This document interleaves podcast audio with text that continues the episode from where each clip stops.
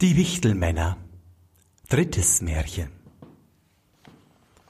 Einer Mutter war ihr Kind von den Wichtelmännern aus der Wiege geholt und ein Wechselbalg mit dickem Kopf und starren Augen hineingelegt, der nichts als essen und trinken wollte.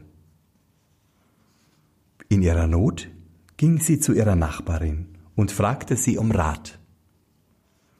Die Nachbarin sagte, sie sollte den Wechselbalg in die Küche tragen, auf den Herd setzen, Feuer anmachen und in zwei Eierschalen Wasser kochen.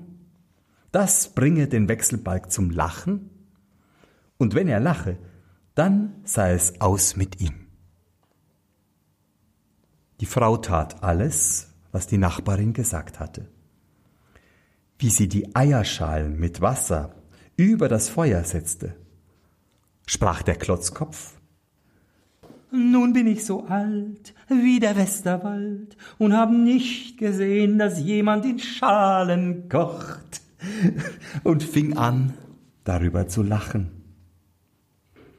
Indem er lachte, kam auf einmal eine Menge von Wichtelmännerchen, die brachten das rechte Kind, setzten es auf den Herd und nahmen den Wechselbalg wieder mit fort.